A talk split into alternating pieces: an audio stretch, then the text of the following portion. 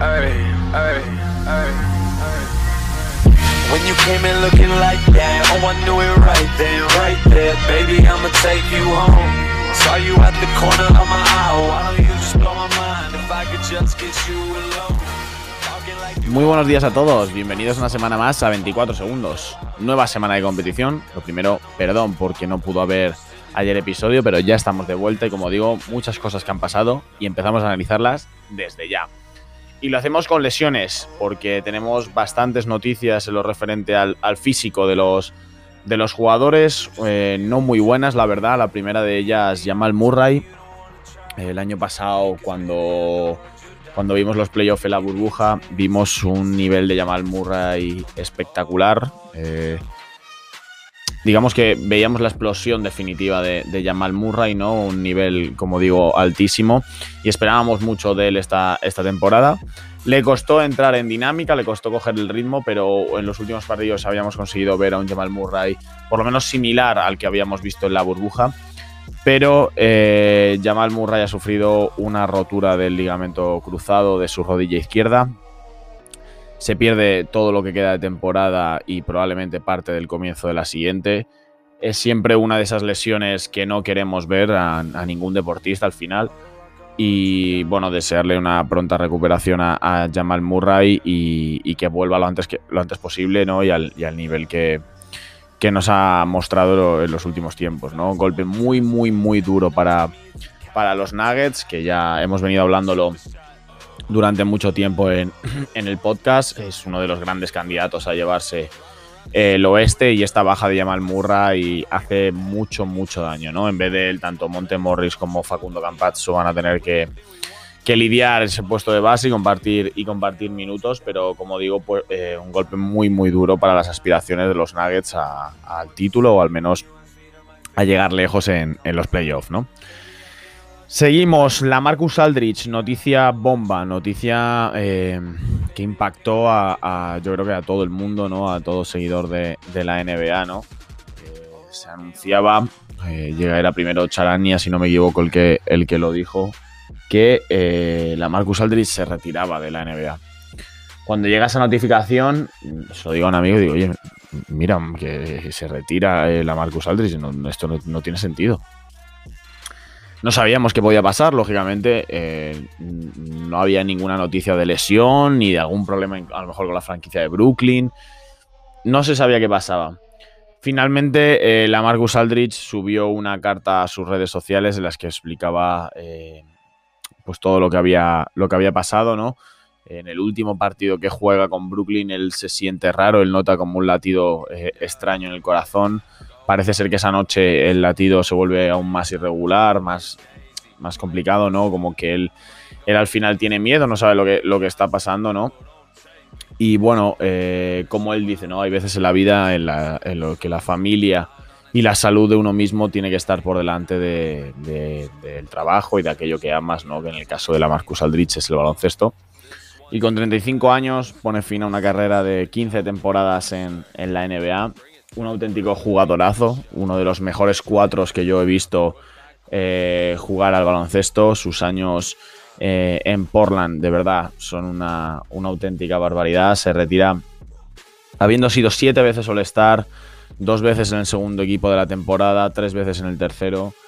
Casi 20 puntos de media, 8 rebotes, dos asistencias. Como digo, eh, estuvo nueve temporadas, si no me equivoco, en, Portland, eh, cinco en San Antonio, bueno, cinco y media esta, y, lo, poquito que ha podido estar en, los Brooklyn Nets. Y como digo, en, Portland era una maravilla, era un equipo cuando en un primer momento con Brandon Roy y luego cuando ya draftearon a, a Lillard, un equipo que siempre aspiraba mucho, que lamentablemente nunca, nunca llegó a jugar cosas importantes, ¿no? Pero que sin duda estuvieron allí peleando por este, este tipo de cosas gracias a, en gran parte a la Marcus Aldrich. Así que nada, desde aquí desearle la mayor de las suertes del mundo a, la Marcus, que ojalá todo el tema del corazón eh, se haya quedado en un susto y pueda llevar una vida, una vida normal. Y, nada, y lógicamente le echaremos mucho de menos en, en la pista. Un golpe además también para, para los Brooklyn Nets, con los que solo, como digo, ha podido jugar eh, cinco partidos, pero bueno, como él bien explica, al final lo primero es lo primero y, ya con 35 años, tras tantos partidos a tus espaldas, eh, cambian tus preferencias, ¿no? Con una familia. Así que lo dicho, la Marcus Aldridge eh, que se retira y, como digo, desearle la mejor de las, de las suertes, ¿no? Y seguimos, eh, James Wiseman, hablábamos hace, hace unos capítulos, ¿no? Sobre esa, esa lesión que había tenido en el, en el menisco, ¿no? La operación que se iba a llevar a cabo, que no se sabía si iba a poder volver esta temporada o no, que él quería volver. Finalmente no, se ha confirmado que tras la operación en el, en el menisco. Eh, James Wiseman no va a volver a jugar esta, esta temporada. Y, bueno, al final, pues una pena, ¿no? Al final, la temporada de rookie muy especial, siempre en un equipo además como los Warriors, en el que quieras que no puedes tener muchos minutos. Bueno, pues una pena para, para James Wiseman, pero bueno, le veremos y seguramente con un rol eh, bastante importante en los próximos años en, en los Golden State Warriors, ¿no? De los Warriors tenemos que hablar y mucho, pero hablaremos dentro de un poquito porque antes vamos a seguir con este tema de las lesiones. Muchas estrellas han tenido problemas esta, esta última semana. La más grave probablemente, o por lo menos la que parecía más grave, era la de Donovan Mitchell, que bueno, tuvo un problema en su tobillo, parecía que era un esguince, había preocupación por si había eh, pues un daño estructural en, ese, en ese tobillo. Finalmente se ha descartado, por lo tanto Sí es verdad que se va a perder algunos partidos, pero bueno, la, noticia positiva ¿no? para, para, Utah y para Mitchell es que no ha habido ese daño estructural, no hay que operar, no hay que estar un tiempo extenso de baja y por tanto le veremos dentro de poco en, en las canchas, ¿no? Damian Lillard, otro para Portland, ya lleva, ayer se perdió su tercer partido, eh, perdón, esta madrugada, no, sí, esta madrugada se va a perder su tercer partido por un tema... Eh, de molestias en lo que es el bíceps femoral. Eh, no, dan especificación de lo que es exactamente. Dicen simplemente que él nota como que está muy tirante, que le, cuesta al andar, le molesta. Son tres partidos los que se ha perdido ya, por tanto creo que no es una lesión menor, que es algo que hay que tener en cuenta y más cuando, cuando los Blazers están jugando, pues tener un puesto más alto, el factor cancha en el oeste, etcétera, etcétera. Así que veremos cuánto tiempo va a estar Lilar de baja. Y otro más, eh, Kevin Durant. Eh, muchos, muchos partidos los que se ha perdido Kevin Durant esta, esta temporada. Ahora es por un problema en el muslo, al igual que Lilar, igual una tirantez, eh, cierta incomodidad. Parece que lo de Durant es más, es más liviano que lo, de, que lo de Lilar, que le vamos a ver dentro de poco volver a las canchas, pero es curioso la, de partidos ¿no? y lo de los problemas físicos que está teniendo Kevin Durant, que no era un, jugador que acostumbrase a, a tener estos problemas, ¿no? Pero bueno, seguimos. Sorprendente lo que le ha pasado a Sterling Brown. Eh, ha sido víctima de, un atraco, eh, ha tenido cortes bastante profundos en la cara, ¿no? Y está en rehabilitación para, bueno, para recuperarse de, esos cortes. Y, dentro de poco, eh, ayer publicaban ya los, los Rockets que podrá volver a, la cancha, ¿no? Pero bueno, tremendo susto el que se debió llevar el, el, jugador de los, de los Houston Rockets, ¿no? Y seguimos, dejamos ya a un lado las, las, lesiones, nos vamos con Dwayne Wade, que ha sorprendido, creo que a todos, a mí personalmente me sorprendió bastante. Eh, se ha convertido en una parte minoritaria del grupo de propietarios de los, de los Utah Jazz. Eh, según además he, podido leer, eh, parece ser que quiere tomar parte de, lo que son las, decisiones en la franquicia, en tema de draftear jugadores, en el tema de fichar jugadores, renovar contratos, etcétera, etcétera. O sea, aunque sea, como digo, eh, una parte minoritaria ¿no? de ese grupo que está encabezado por, por Ryan Smith, por, el empresario tecnológico y por su, por su mujer, él quiere tomar parte de, lo que pasa en, Utah. Eh, se llevaba mucho tiempo diciendo que Wade quería entrar en una franquicia y personalmente con Ryan Smith lleva mucho tiempo trabajando para, trabajar y colaborar juntos, ¿no? Bueno, pues oye, creo que al final que dentro de ese grupo de propietarios, de ese grupo de gente que controla un equipo, haya un jugador como Dwayne Wade que tiene tanta experiencia y tanto conocimiento de lo que es la liga, pues creo que no puede ser sino positivo para, para Utah y para, y para Salt Lake City, ¿no? Así que enhorabuena por Wade y vamos a ver cuáles son los primeros movimientos que, que hace con su, con su franquicia, ¿no? Bueno, con, con esa parte de la franquicia que, él tiene. Y seguimos, ojo, puede ser, eh, hay ese run run en la liga de que podríamos estar ante un nuevo parón como el que ocurrió el año pasado con todo el tema del Black Lives Matters. Eh, está a la espera en Estados Unidos de que salga el veredicto del juicio de Derek Chauvin, que es el policía que asesinó a, George Floyd. Eh, parece ser que en función de ese veredicto muchos jugadores se podrían plantar y decidir no jugar. Sabemos que hay muchos temas, por ejemplo, Kyrie Irving es un jugador que cada vez que sale algún tema de, violencia racista, de algún tema con, la comunidad negra, eh, él se lo toma muy a pecho y muchas veces no juega diciendo pues eso, el tema de, razones personales, ¿no? al final de querer luchar en favor de, su comunidad. Y parece ser, eh, es un rumor en la liga, que lo he leído ya en, varios sitios, que dicen que en función del veredicto que tenga este juicio podemos estar ante un nuevo eh, parón de la competición. Veremos al final qué pasa. Cualquier cosa acerca del juicio, de lo que vaya a pasar en la NBA, lógicamente lo hablaremos, lo hablaremos aquí, pero muy pendientes con un ojo y un oído puestos en lo que está ocurriendo en el juicio, como digo, contra Derek Chauvin. Y tras esto, eh, durante este año no le hemos dedicado, creo, el tiempo que merece.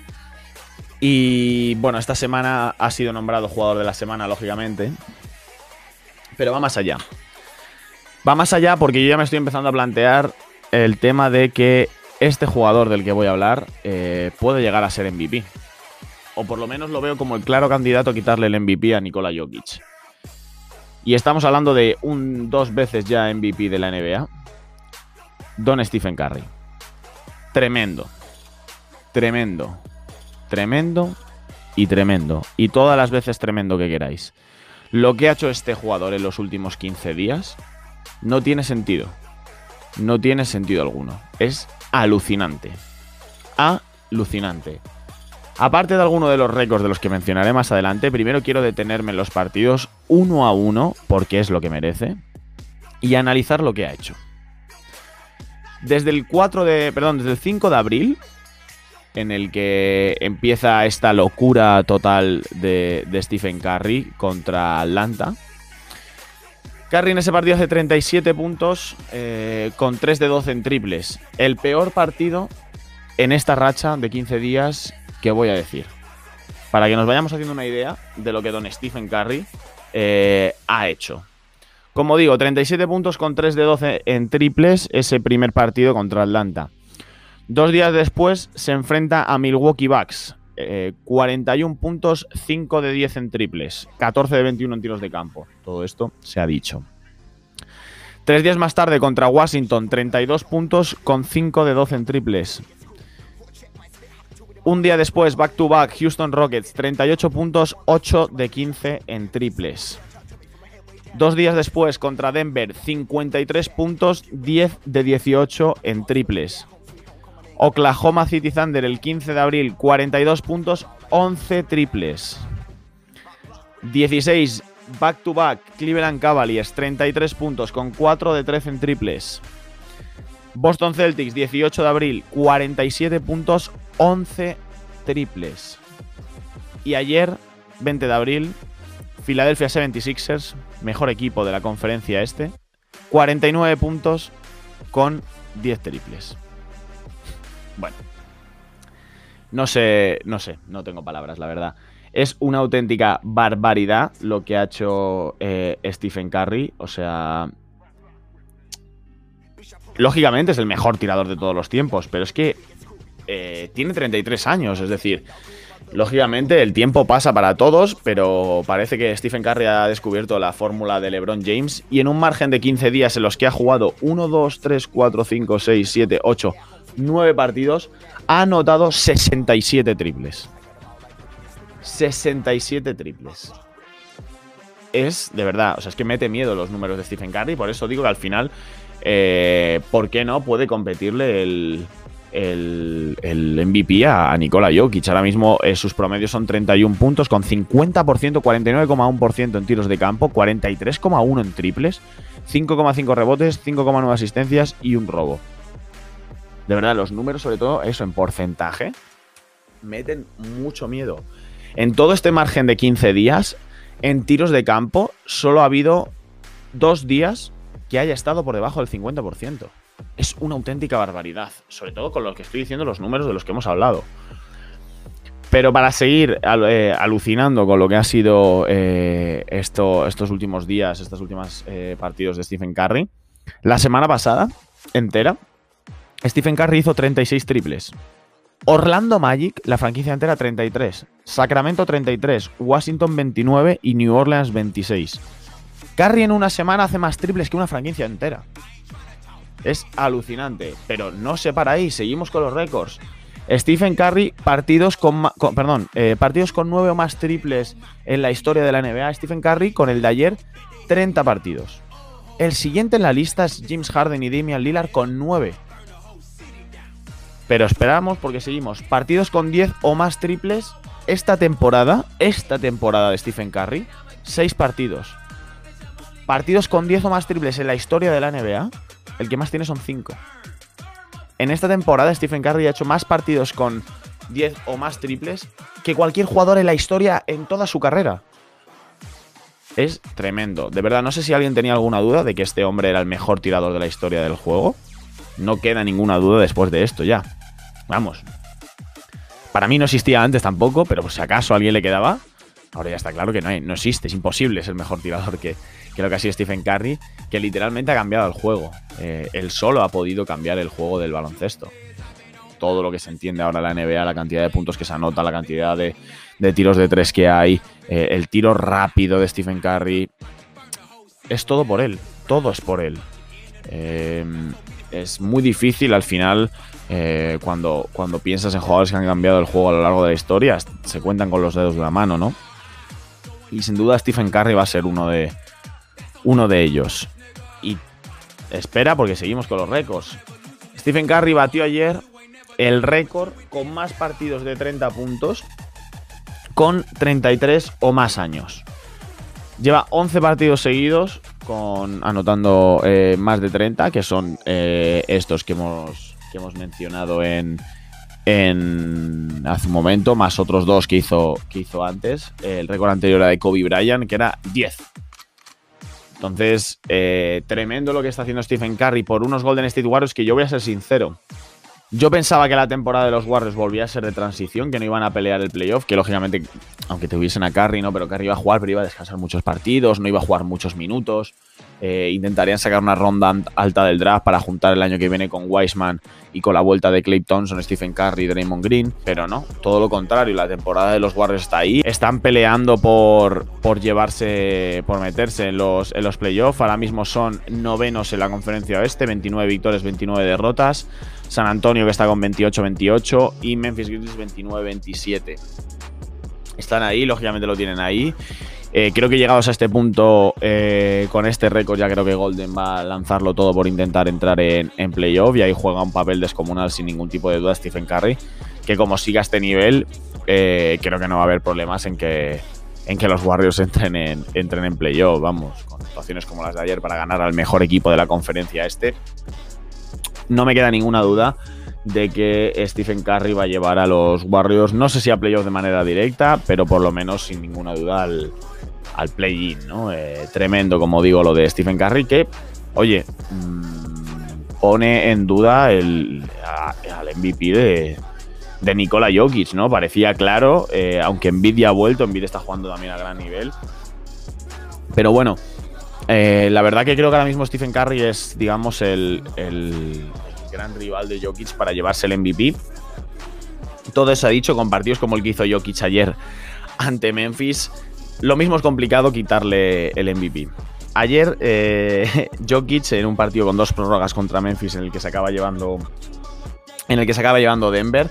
Hace 47 puntos, 15 rebotes, 8 asistencias. 20 de 31 en tiros de campo, 65%, 2 de 6 en triples. Tremendo lo de, lo de Nikola Jokic, que para mí sigue siendo el favorito a llevarse, como digo, el MVP, pero ojo con Stephen Curry, que como siga este nivel, eh, puede ser, por lo menos, darle pelea, ¿no? Que es algo que hasta hace poco parecía que no, que no había. Y luego lo de el tema de Embiid. Embiid ya ha vuelto de lesión, está jugando a un, grandísimo nivel. Eh, el tema de perderse partidos sabemos que es bastante, bastante importante a la hora de votar el, MVP, por eso a Embiid no lo termino de contar. y doy a Curry por encima de, de, de el camerunés, por como ser el, gran rival para Jokic para llevarse, para llevarse el MVP, ¿no? Y bueno, seguimos porque, bueno, ya estamos llegando casi al, final de, este capítulo, pero bueno, eh, el otro día vi una, una, bueno, una foto en Instagram, ¿no? Con las stats más interesantes, ¿no? De lo que iban de temporada. Eh, las stats que no te imaginarías, ¿no? A principio de temporada y me parece cuanto menos curioso compartirlo con vosotros. El, em, ahora mismo el número uno en porcentaje de triples en la NBA es Tony Snell. Tony Snell está promediando un 57% en tiros de tres. Lógicamente no es un jugador que se esté tirando como Curry 67 triples a la semana, pero pero, oye, cuanto menos es, curioso lo de, Tony Snell, este 57% en, tiros de tres. Y, leía, ¿no? Que era el primer jugador que iba a hacer, eh, ¿cómo era? Un 50-50-100, ¿no? Eh, todos sabemos la, estadística del 50-40-90, ¿no? El por 50 en tiros de campo, 40 en tiros de triple y, y 90 en el tiro, en el tiro libre. Y parece ser que Tony Snell está camino de hacer eh, el 50-50-100. Ahora mismo tiene 52% en tiros de campo, 57, como digo, en tiros de 3 y 100% en el, tiro, en el tiro libre. No sé cuánto tiempo lleva sin fallar un tiro libre Tony Snell, lo leí el otro día, pero la verdad que se me ha olvidado. Y bueno, es cierto que no está jugando mucho, tampoco juega muchos minutos con, con los Hawks, pero oye, cuanto menos sorprendente esta estadística ¿no? de Tony Snell como el mejor triplista en porcentaje de la NBA. El mejor eh, porcentaje en tiros, en tiros libres, eh, Jordan Clarkson. Eh, sabemos que para. Ahora me diréis, claro, ¿no? Pues acabas de decir que Tony Snell tiene el 100%. Sí, pero para entrar en las estadísticas tienes que tener un mínimo de tiros lanzados y Snell no llega a ese mínimo, ¿no? Entonces, dentro de los que sí llegan, es Jordan Clarkson con 96% de acierto en el tiro libre, el, el líder en esta faceta en, la NBA, ¿no?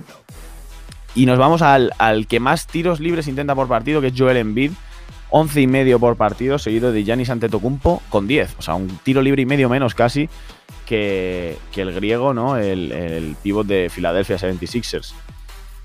Sorprendente dato, el que más minutos está jugando en la NBA ahora mismo, James Harden. James Harden. 37,1 minutos por partido la verdad que me sorprende bastante, ¿no? Sobre todo desde su llegada a Brooklyn, al final que no haya sido más controlado el tema de los minutos. Sabemos que al final con todo el equipo que tiene Brooklyn creo que es algo que se puede gestionar por lo menos mejor, ¿no? Pero me sorprendió, la verdad, saber que Harden era el número uno en minutos, el segundo es Randall, que este me sorprende muchísimo menos, con 37. Eh, Tibodó y su exprimidora de jugadores. Pero me sorprende, me sorprende bastante lo de, lo de James Harden. Oh, esta, no hay ninguna duda. La verdad que a mí esta no me sorprendió mucho, al final creo que es uno de los mejores haciendo esto, que es el, que más cargas provoca. Eh, Sky Lauri es verdad que es un jugador que lo busca muchísimo. Muchísimo, muchísimo, muchísimo. El segundo es Montres, es Harrell, pero como digo, no, me sorprende mucho. Al final Lauri creo que es uno de los jugadores que mejor... Eh, no sé cómo decirlo, si llamarlo una técnica, ¿no? Eh, pero de, sacar eh, cargas es de los que mejor, mejor lo hacen en, en, la liga, ¿no? Y luego la otra, las técnicas. Dwight Howard. A lo poco que, que juegan, ¿no? ¿Qué de técnicas recibes? 13 técnicas para Dale Howard. El segundo sorprendente es Doncic con 12, ¿eh? Cuidado, Doncic con 12 con 12 técnicas, pero me sorprende sobre todo eso, porque Doncic al final juega muchísimos minutos, pero lo de lo de Dwight Howard que, apenas apenas juega, pues es cuanto menos cuanto menos sorprendente, ¿no? Y bueno, para terminar, eh, ha salido salió a la luz esta, esta semana, eh, ya se dieron a conocer quiénes iban a ser eh, los presentadores de los eh, inducidos al Salón de la Fama, ¿no? Eh, hablamos ya en un episodio de quiénes eran estos inducidos y bueno, han salido los presentadores, por destacar algunos, ¿no? Para presentar a Tim Duncan, David Robinson, su compañero en la pintura nada más llegar a la NBA en San Antonio, ¿no? uno de los mejores centers de la, de la historia de la liga, ¿no? Y un gran compañero de Duncan que pega creo que pega mucho, ¿no? Para, presentarle. A Kevin Garnett lo va a presentar a Isaiah Thomas, eh, el mitiquísimo jugador de los Bad Boys de, Detroit, que va a presentar al MVP de la NBA en el año 2005, si no me equivoco, 2005-2004, y campeón de la NBA con, con Boston Celtics. Y para terminar, eh, a pesar hay muchos ¿no? más presentadores, ¿no? Pero para presentar a Kobe Bryant, Michael Jordan. Michael Jordan va a presentar a, Kobe, va a dar otro discurso de presentación a título póstumo ¿no? para, para Kobe Bryant. Eh, cuanto menos emocionante no ver, ver el, el, discurso que Michael Jordan va a dar eh, para presentar a, su, a su amigo, a su hermano Kobe Bryant. Ya fue emocionante verle durante el funeral de la Mamba y seguro que va a ser igual ahora para presentarlo para, para el All-Star, ¿no? Eh, muchas ganas, la verdad, de ver, de ver a Michael eh, presentando a, Kobe Bryant al, Hall of Fame. Así que bueno, con esta noticia terminamos por hoy el episodio. Eh, todo lo que vaya pasando, cualquier cosa, más triples de Stephen Curry, eh, lo iremos analizando todo aquí, como sabéis. Así que nada, por mi parte esto ha sido todo y nos vemos la semana que viene.